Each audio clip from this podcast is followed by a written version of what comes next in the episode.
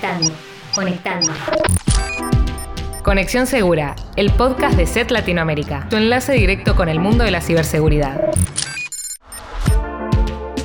Hola, bienvenidas y bienvenidos a una nueva edición de Conexión Segura, el podcast de SET Latinoamérica y tu enlace directo con el mundo de la ciberseguridad. Les saluda Santiago Echiari y me acompañan los señores. Mi nombre es Juan Manuel Arán, soy editor del portal Willip Security. Y mi nombre es Cristian Ali Bravo, soy analista de comunicación corporativa para Latinoamérica. Antes que nada queremos agradecerles por las repercusiones que tuvimos del episodio anterior en el que estrenamos formato. Pudimos ver que hubo muchísimas escuchas y es algo que realmente nos pone muy contentos. Pero bueno, yendo a este nuevo episodio. Contanos Juan, ¿qué información trajiste hoy? Bueno, hoy trajimos una promesa de sección entretenida o cuando menos curiosa, que bueno, ahora vamos a desarrollar. Y Chris, eh, contanos de qué es lo que vamos a ver en la segunda sección. Bueno, en mi caso traje algunos datos muy interesantes para compartir y analizar de la nueva edición del ESET Security Report. Creo que nos van a ayudar a comprender bastante cómo está el estado de la seguridad y la información de las empresas en la región. Bueno, ya con las temáticas presentadas, arranquemos con esta nueva edición de Conexión Segura. Para más información sobre el episodio de hoy, visita nuestro sitio web eset.com latam. También puedes visitar nuestro blog sobre ciberseguridad, willibsecurity.com barra la es. Conexión Segura, el podcast de SET Latinoamérica y tu enlace directo con el mundo de la ciberseguridad. Bueno, retomando con el tema del ransomware que vimos en episodios anteriores, hoy traigo para compartir un ejemplo de lo que me parece que es la evolución de las amenazas informáticas eh, a partir del camino que están tomando algunos grupos de ransomware sobre todo en, la manera de explotar eh, el modelo de negocio del ransomware. Concretamente, eh, hoy quiero hablar del grupo Lockbit, y de todas las novedades que anunció esta banda criminal con el lanzamiento de su versión 3.0, que anunciaron con el lanzamiento de un nuevo sitio en la dark web. Lo primero, y tal vez lo que más me sorprende, es que el grupo lanzó un programa de bug bounty similar a los que lanzan eh, las compañías tecnológicas para que investigadores reporten vulnerabilidades y fallos de seguridad que permitan mejorar la seguridad de una tecnología a cambio siempre de una recompensa económica. Y en este caso, lo que hicieron los muchachos de Lockbit fue tomar este concepto y desarrollar una propuesta parecida, dividida en diferentes categorías, y prometen recompensas que van desde los mil dólares hasta un millón. Tengo una pregunta, Juan. Este programa de Bug Bounty que presentó Lockbit, ¿es para errores en el código propio de la amenaza o es para reportar errores en aplicaciones de terceros que, que esta gente de Lockbit podría aprovechar? Mira, te cuento. Eh, de acuerdo a lo que publicaron en, este nuevo sitio, el grupo abrió este programa para reportes de vulnerabilidades en su programa malicioso, pero esta no es la única forma de participar por una recompensa, ya que, bueno, como dije antes, existen diferentes categorías. Eh, entre las más llamativas está la posibilidad de postular ideas de mejora, ya sea eh, a nivel técnico como a nivel del modelo de negocio, y la posibilidad de obtener un millón de dólares por reportar el nombre y apellido del líder de la banda detrás del Lockbit 3.0. Esto es bastante llamativo, Juan, porque en general estos grupos como que son muy cuidadosos con el tema de su anonimato y en este caso que estén provocando esto es sin duda algo novedoso, ¿no? Sí, de hecho, el tono que utiliza el grupo es un tanto provocativo, al menos es la sensación que me da cuando leo la descripción, porque invita directamente a investigadores eh, y agencias de seguridad de distintos países a participar por un millón de dólares por decir el nombre y apellido del líder de la banda, dejando entrever un poco la seguridad y confianza que tienen de que no van a ser descubiertos, ¿verdad? Eh, pero esto no fue todo, porque con el lanzamiento del Logbit 3.0, el grupo también decidió explorar otras formas de monetizar sus ataques. Recordemos que hasta ahora la mayoría de los grupos de ransomware extorsionaban a sus víctimas con el cifrado de los archivos y con la filtración de la información robada en la dark web. Pero ahora los operadores detrás de Lockbit decidieron dar un paso más y al momento de publicar el nombre de la víctima en la dark web ofrecen como novedad tres opciones de pago disponibles que no están solo para las víctimas o para los atacantes, sino para cualquiera que llegue al sitio. Por un lado, la opción de pagar para postergar por 24 horas el tiempo que dan los atacantes a la víctima para pagar. O sea que esto significa que si en un futuro una empresa es víctima de Lockbit, podría pagar para extender ese plazo que, se le otorgó inicialmente, ¿no? Y digo, esto es algo que me llama un poco la atención porque hasta ahora no solo no se había visto, sino que ese efecto de cuenta regresiva forma una gran parte de lo que tiene que ver con la amenaza propia del ransomware. Exactamente. Y por si fuera poco, existen otras dos opciones que tienen la particularidad de que involucran eh, no solo a la víctima, sino también a otros actores que puedan estar interesados en, la información eh, robada ya que una opción permite que cualquiera pague por descargar toda la información que los atacantes robaron a la víctima y la tercera alternativa está la posibilidad de pagar para eliminar del sitio la información y que nadie pueda acceder a ella.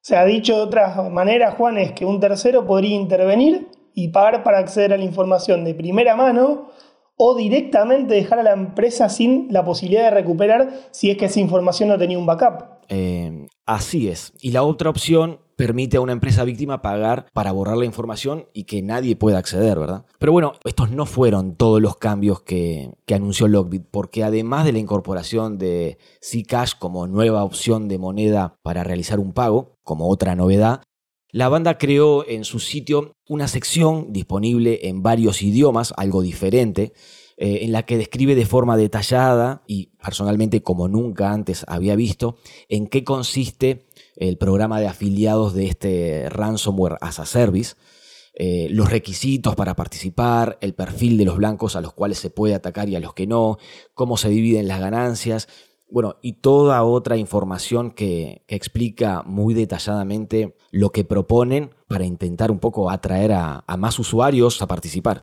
Sí, esto está bastante relacionado con lo que mencionábamos en el episodio sobre los ataques del ransomware Conti a, los organismos gubernamentales de Costa Rica. Y es que de a poco vamos conociendo cuál es la logística y la organización que varios de estos grupos cibercriminales tienen por detrás y estamos viendo que realmente están muy pero muy organizados para realizar sus operatorias. Sí, y todos estos cambios muestran claramente también la osadía de estos cibercriminales que parecen alejarse cada vez más de los rincones oscuros de Internet, como son los foros en la dark web, para subir a la superficie y dar a conocer este modelo criminal a más personas. Como adelantamos en la presentación del episodio, Ahora vamos a compartir y analizar sobre todo algunos de los principales resultados que arrojó el nuevo ESET Security Report. Pero antes me gustaría contar puntualmente qué es el ESET Security Report y por qué es tan relevante en el ámbito de la seguridad de la información.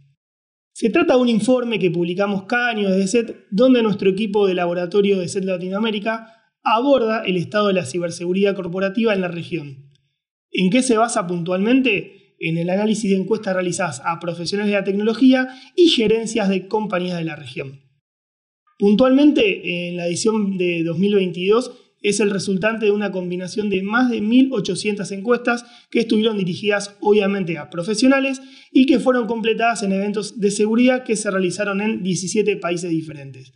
Obviamente, también se nutre la información obtenida de datos telemétricos de los sistemas de SET, como de las principales tendencias y noticias relacionadas al ámbito de la ciberseguridad, tanto a nivel regional como global. Como se imaginarán, el ESET Security Report es un informe que contiene muchísima información de análisis. Por eso, para este episodio seleccionamos tres datos que nos parecen muy importantes e interesantes y creo que nos van a servir para comprender el contexto actual de la ciberseguridad en las empresas. Como uno de los datos principales que se desprende en el reporte y que me gustaría traer aquí a la mesa, es que dos tercios de los encuestados señaló la infección con códigos maliciosos como la mayor preocupación en materia de ciberseguridad. A ver, si bien en años anteriores siempre estuvo presente entre las principales preocupaciones, eh, la infección con códigos maliciosos fue escalando en importancia. Y al igual que en el ESET Security Report del año pasado, fue elegida como la principal y hasta presenta un ligero aumento en esta nueva edición. Para hablar de datos concretos, el 66% de los encuestados afirma tener a los incidentes relacionados a malware como una preocupación latente. Ahora bien, las preocupaciones, como sabemos, se tratan de algo subjetivo y que obviamente puede estar influenciado por muchos factores. En este caso, obviamente, eh, podría deberse al aumento de incidentes y también a las noticias destacadas relacionadas a infecciones de códigos maliciosos. Me parece importante mencionar también que esta preocupación de, las empresas es consecuente con la realidad si tenemos en cuenta que a nivel mundial eh, los laboratorios de SED reciben alrededor de 300.000 nuevas variantes de códigos maliciosos por día, lo que permite tomar la dimensión de la actividad que tienen hoy los códigos maliciosos y sobre todo considerando que cada vez se desarrollan programas dañinos de mayor complejidad. A ver, solo basta con ver la evolución y la madurez del ransomware como mencionábamos un poco al principio eh, y sobre todo en los últimos años bajo este modelo de ransomware as a service con nuevas formas de extorsión, explotando vulnerabilidades que son recientemente descubiertas o incluso zero days, o sea, previamente a que sean conocidas, y utilizando cada vez complejos protocolos que hacen que una vez infectados los equipos de las víctimas, sea prácticamente irrecuperable la información a menos que tengan backup o que decidan pagar el rescate que exigen los ciberdelincuentes, algo que claramente no es recomendable en ningún caso. Sí, y si se me permite puedo agregar otra cuestión que tiene que ver con la diversidad que ha adquirido el malware. Porque hoy en día vemos que distintas familias de códigos maliciosos pueden afectar tanto a computadoras como dispositivos móviles, hasta terminales de punto de venta o aparatos inteligentes como podría ser un televisor. Entonces esta amplitud que ha adquirido el malware, sin lugar a dudas, puede hacer que la principal preocupación sean los códigos maliciosos. Y lamentablemente me animaría a decir que esta preocupación va a seguir estando entre las principales, porque estamos viendo métodos de infección cada vez más sofisticados. Y esto lo convierte en un gran reto para lo que vamos a ver a continuación, que son los incidentes de seguridad. Bueno, Santi, hablando puntualmente de los incidentes, el 48% de los encuestados afirmó haber sufrido algún incidente de ciberseguridad. Pero a ver, les pregunto a ustedes, ¿eso quiere decir que el otro 52% no sufrió incidentes o simplemente que no los reconoció más allá de haberlos sufrido? La realidad es que dentro de los incidentes que puedan recibir las compañías es inevitable que solo un porcentaje de ellos sea detectado Principalmente porque existen algunos casos en los que las empresas directamente no cuentan con una herramienta de seguridad que les permita advertir que han sido atacadas. Y también por otro lado, también depende del tipo de ataque y la complejidad que ese ataque tenga, ya que hemos visto muchísimos ejemplos de códigos maliciosos que buscan permanecer inadvertidos y no ser descubiertos. Entonces, en definitiva, lo que podremos decir es que una empresa tendrá el conocimiento de tantos incidentes en su red como buenas sean sus capacidades de detección. Bueno, en línea con lo que comentás, hay otro dato muy interesante y es que uno de cada cuatro encuestados afirmó haber sufrido algún incidente relacionado a infecciones por malware. ¿Saben cuáles fueron las dos principales vías de entrada? El phishing y las vulnerabilidades. Y esto realmente es algo que no llama la atención si repasamos dos datos concretos. Primero, si, si hablamos de phishing, cuenta con un promedio de alrededor de 10.000 detecciones diarias.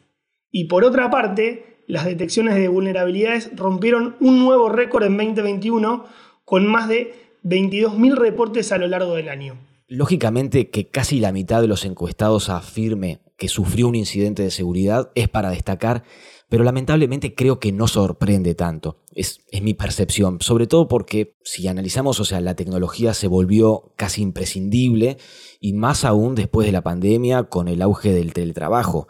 Y si bien los medios de comunicación a menudo se enfocan en las amenazas más sofisticadas eh, que tienen detrás a los estados nacionales o a grandes empresas, es importante mencionar que las pymes no están al margen de esta realidad y son de hecho los objetivos más fáciles y más comunes. Exactamente, Juan. Eh, lamentablemente las pymes creen que no están en peligro porque no son tan interesantes como las empresas más grandes. Sin embargo, son estas mismas pymes las que manejan datos confidenciales que pueden convertirse en peldaños para los ciberdelincuentes cuyo objetivo final claramente son las grandes empresas. Esto básicamente es un ataque de cadena de suministro. Pero más allá de este escenario, también puede haber consecuencias directas y claves para las pymes, como la interrupción de su operatoria, la pérdida de confianza para con los clientes y obviamente la pérdida de dinero de manera directa. Si hablamos de dinero, un aspecto muy importante a considerar al momento de hablar de la seguridad en las empresas es cómo se protegen y puntualmente qué presupuesto invierten en estar protegidos. En este sentido, las directrices que nos entrega el ESET Security Report son bien, bien claras. A ver, vamos a hablar de datos concretos. Si bien el 36% de los encuestados afirmó que el presupuesto asignado al área de ciberseguridad aumentó con respecto al año anterior, lo cual es una muy buena noticia, la mala o el vaso medio vacío es que más de la mitad, específicamente el 63%, considera que aún no es suficiente. Sí, y a ver, ¿a qué se puede ver esto? Yo creo que uno de los factores que puede haber influido es la implementación del teletrabajo como una alternativa, ya sea a mediano, corto o largo plazo.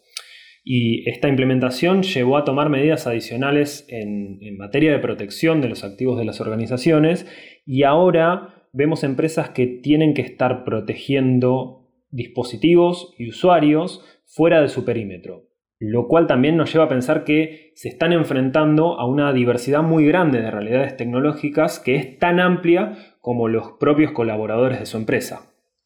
Entonces, por este motivo, creo que se puede comprender esta sensación de necesidad de mayor inversión en seguridad, porque se está viendo que las empresas se están enfrentando a un cambio de paradigma en el trabajo y, por consiguiente, a nuevos desafíos de seguridad. Tal cual, Santi. Y en este marco que, también explicabas, eh, ¿saben qué soluciones son las más utilizadas por las empresas? Las soluciones anti-malware, con un 87%, y esto es hasta representa un aumento en comparación a lo que fueron los reportes de años anteriores. Eh, como explicabas, digo, en un contexto en el cual el trabajo híbrido como que difumina un poco el perímetro corporativo y obviamente, además esto que lo sabemos, que el cibercrimen que utiliza códigos maliciosos apuntados a organizaciones puntualmente no para de crecer, digo, es muy importante proteger los activos con este tipo de soluciones. Lo que sí me llama la atención es que la, la baja adopción de soluciones para dispositivos móviles, porque de los encuestados tan solo un 13% afirma utilizarlo. Y en contraposición, hay mucho interés por parte de los cibercriminales por estos dispositivos corporativos. Para ejemplificarlo bien, las amenazas que, dirigidas a dispositivos Android que buscan obviamente robar credenciales bancarias tuvieron un crecimiento del 428% durante 2021 en comparación con el año anterior. Y algo que me gustaría agregar es que quizás no tomamos dimensión de cómo los teléfonos móviles eh, han evolucionado y con las capacidades y servicios que, se han añadido, que creo que lo naturalizamos, pero no deja de ser sorprendente, porque como usuarios almacenamos en, en, ellos formación personal y realmente muy sensible, que más allá de que está expuesta esta información, de caer en manos equivocadas, por el hurto o el extravío del dispositivo, los ciberdelincuentes realmente ven en los teléfonos móviles y en esta información un blanco atractivo. Si vemos cómo aumentaron las detecciones de malware para dispositivos móviles, la cantidad de nuevas amenazas que surgieron para Android y la cantidad de aplicaciones maliciosas que diariamente se reportan en Google Play, creo que está claro que los cibercriminales encuentran en los dispositivos móviles una forma de hacer dinero o de acceder a los sistemas de las organizaciones. Y si nos ponemos a pensar en lo vital que se convirtieron los smartphones para el trabajo diario de muchos colaboradores, creo que resulta aún más evidente lo necesario que es que las empresas incluyan la protección de esta tecnología como parte de su estrategia de seguridad. Bueno, estos son solo algunos de los datos que seleccionamos del Asset Security Report, el cual ya pueden encontrar de manera completa en William Security. Los invitamos a que ingresen, lo recorran porque van a encontrar un montón de información que les va a servir para entender cuál es el contexto actual de la ciberseguridad en la región. Retomando lo que pudimos conversar en este episodio, creo que una de las cosas que me llevo es, por un lado, la preocupación que las empresas tienen por los códigos maliciosos. Y se me hace inevitable conectarlo con lo que nos contaba Juan sobre el nuevo modelo de negocios de Lockbit. Estamos viendo que los grupos cibercriminales se están manejando con una osadía inédita y obviamente esto va a generar mayor preocupación en las empresas y usuarios y usuarias. Por eso es muy importante no solo protegerse, sino también contar con información y saber cuál es la manera más segura de utilizar la tecnología. Sí, a mí con respecto a los incidentes, lo primero que me gustaría destacar es el hecho de que Prácticamente una de cada dos organizaciones encuestadas afirmó haber sufrido un incidente de ciberseguridad el último año. Y esto muestra claramente que las amenazas informáticas son una realidad muy presente con la que deben aprender a convivir las organizaciones, algo que tal vez tienen más presente las grandes empresas, pero no así las pymes. Eh, por otro lado, el hecho de que el phishing y la explotación de vulnerabilidades sean los dos mecanismos más utilizados eh, por los atacantes para acceder a los sistemas de, de las víctimas, creo que nos dan a entender que la capacitación de los colaboradores debería ser uno de los puntos a los que más deben prestar atención las organizaciones. Y por otro lado, la inversión en tecnología preventiva en estos tiempos de trabajo remoto donde estamos conectados las 24 horas y donde cada vez más la línea entre la actividad laboral y personal es un poco difusa, también debería ser otra de las prioridades para las organizaciones. Sí, y creo que el presupuesto asignado a seguridad es otro tópico que año tras año nos deja información muy interesante. Eh, que más de la mitad de los encuestados crea que el presupuesto no es suficiente, se condice con el contexto actual del cibercrimen, que como vimos continúa explorando nuevas formas de ataque para expandir su negocio. Eh, creo que por eso eh, se hace necesario que la inversión en la seguridad de la información sea prioridad para todas las empresas de la región. Conexión Segura, el podcast de SET Latinoamérica y tu enlace directo con el mundo de la ciberseguridad. Antes de despedirnos, no quería dejar de hacer una breve mención a que este mes de julio SET Latinoamérica cumple 18 años. Fue en 2004 que se abrió la Oficina de Coordinación Regional en Buenos Aires con el objetivo de apoyar a todos nuestros socios comerciales que ya estaban trabajando en Latinoamérica. Y desde ese entonces desarrollamos muchísimas actividades. La gira antivirus, nuestro portal de noticias Willip Security, tanto en castellano como en portugués, el ciclo de eventos ESET Security Days, el portal de Digipadres y muchas iniciativas en materia de sostenibilidad. No todos los días se cumplen 18 años, así que creo que vale la pena destacarlo y le agradecemos a todos nuestros clientes y usuarios por estar con nosotros desde hace tantos años. Antes de despedirnos, los invitamos a seguirnos en Instagram, Facebook y Twitter. Nos pueden encontrar como ESETLA y en LinkedIn como ESET Latinoamérica. Gracias nuevamente por acompañarnos en un nuevo episodio de Conexión Segura.